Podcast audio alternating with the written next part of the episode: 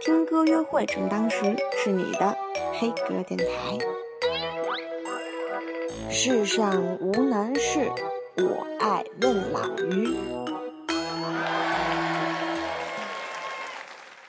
我们问点儿嗯有意思的吧，就是前段时间老于拼命的减肥，然后呢，我曾经跟老于去吃饭，老于吃了一盘整整一盘的西兰花，所以我特别想问你，真的喜欢吃西兰花吗？就是你其实喜欢吃什么呀？呃，其实我还真的挺喜欢吃西兰花的，哦真的但是因为西兰花为什么？因为它的维生素含量特别高。啊、我我吃东西会稍微平衡一点，因为我本身是一个肉食动物者，嗯，我也是。我会吃超多肉。但是吃完超多肉之后呢，比如我已经吃饱了、撑了，但是我觉得吃了这么多肉，我是不是应该再吃点菜？然后我又在吃很多的菜，于是导致我的胃就越撑越大，越撑越大，然后最后我的食量超大，然后就会那段时间胖的很厉害。那然后喜欢吃什么的话，我觉得重要的不是吃什么，是跟谁吃。比如跟你一块儿录节目的时候吃吃吃麦当劳都 OK 啊。可是我不喜欢吃。呃，那你减肥那就是减减肥成功之前到底达到多重啊？体重？嗯，说斤数没没，可能大家没概念，就是我低头的时候就几乎看不见自己的脚了，哦，就肚子超大。那那时候就是录节目的时候，是不是你就已经是胖子了？嗯，对对对对对，想起来了。然后我当时胖的，我给所有的胖的男士一个一个妙招。我当时胖的时候总结出来的：如果你穿衬衣，你是职场人士，你你胖的话，肯定面临一个问题，就是当你坐下来的时候，衬衣会崩开。嗯，是所以我有的时候见晚上去见女嘉宾啊，约女生啊都不见不穿衬衣。，no，我必须得穿衬衣，我总不能去换一件衣服，然后我会打上领带，前面挡上。那那为什么呀？胖就胖了，后来为什么要减肥？有女嘉宾嫌弃你了吧？女嘉宾不会嫌弃我，主要是靠我的这个学识、内涵和口活比较好。口活就是我口才比较好。然后我是我是天秤座，我是超自恋的那种人，也是超级的那种外貌外外貌协会的人。嗯有一天我照镜子的时候，我觉得 太太太嫌弃自己了。太看不下去了，怎么可以堕落成这样？然后我就说要减肥，然后就开始减，开始减，然后减的时候挺痛苦的。熟悉我的人会知道，我连续吃了五十五天的，就早饭就是凉拌黑木耳。可是你给我讲过你的食谱，我听了其实吃的也不少，我是我是黑木耳杀手，其实吃的也挺多。对，这是我健康减肥我研发的。大家如果感兴趣，想减肥的回去翻我之前的日志，或者别是翻啊！我们出一本书卖钱多好，太短了，很难出书。加上我呀，哦，就是马上先吃胖，然后然后我们从你胖开始做一个整个的连图像带影视。我现在还不够胖吗？不过你再加三十斤才算胖。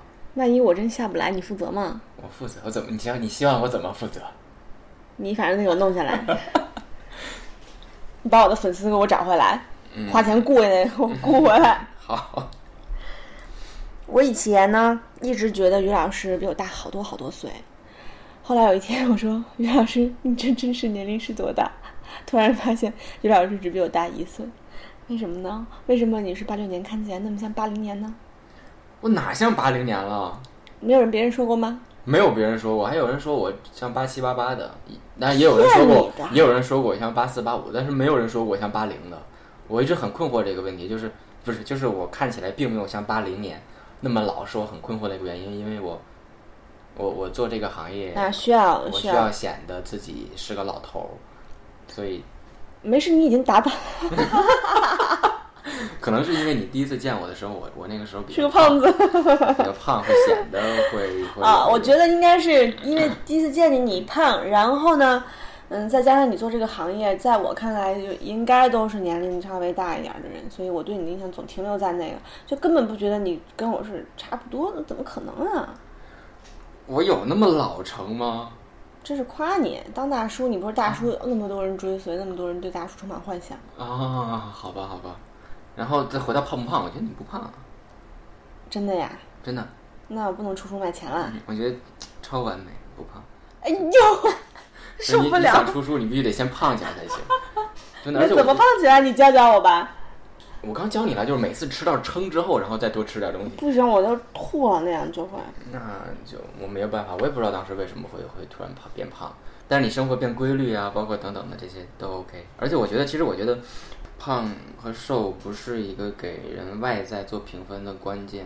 可是大多数人都会这么看呀、真的。你知道我们乐队最胖的那个胖贝斯啊，他竟然嫌弃我胖，他嫌弃你胖，嗯那那那你不嫌弃他吗？他肚子都已经大到我都没有办法说他。然后他说：“娜娜，你你穿这条短裤，原来腿那么粗。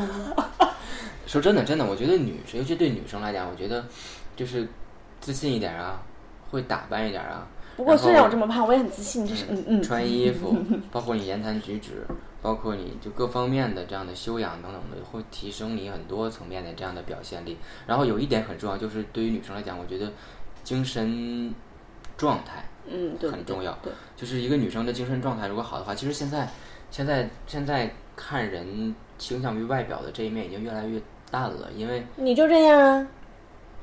我我还好吧，因为我 所有的各个层面、各个长相的女生，我都能找到优点。然后所有的女生，我推荐保持精神状态的最好的方法是多少做一点运动。然后我也在健身嘛，因为我之前减肥，我减了二十五斤之后，我在增肌，然后就开始健身。健身之后，我觉得有三个动作可以推荐给女生的。第一个是深蹲，深蹲深蹲是快速那种，还是就是 一下一下一下下一下蹲到底的那种哦，然后蹲的时候尽量让你的膝盖不要向前倾，做到膝盖跟地面是垂直九十度哎，可是这样会就是膝盖劳损吗？就老这样蹲来蹲去。不会，膝盖不会劳损。膝盖劳损的话，你就是快跑，就是跑步可能会对膝盖的压力大，这个不会。然后你深蹲的时候，你一定要给自己一个信念，就是深蹲成就完美女人。真的就是，你只要深蹲，保持着，你每天都做，每天都做几个？你做到累为止，你可以比如说一组三十个，你每天做三到五组这样。这样大腿会粗吗？不会。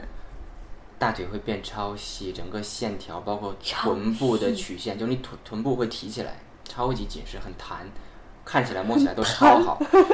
你是表情。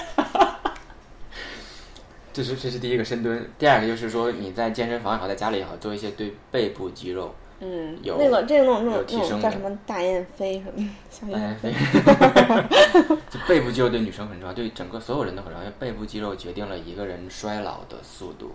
衰老，就衰老这个词对女生来讲又是特别忌讳的一个词儿。那因为它背部肌肉是？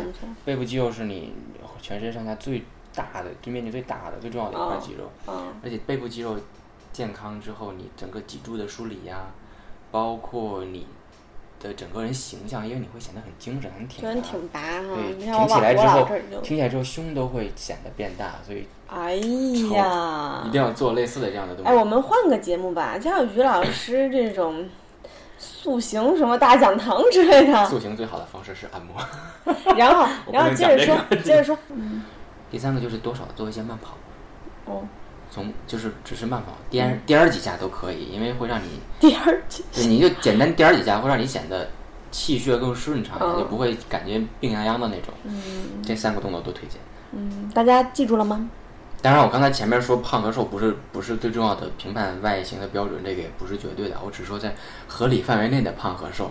如果你太离谱了，比如说瘦成杆儿了的那种，嗯，这个扎手这方面咱们就不说了。反正，嗯，包括太胖的，我觉得还是要要要要控制一下，因为对身体一方面也不好。一方面对，一方面不美观，另一方面对身体确实不好。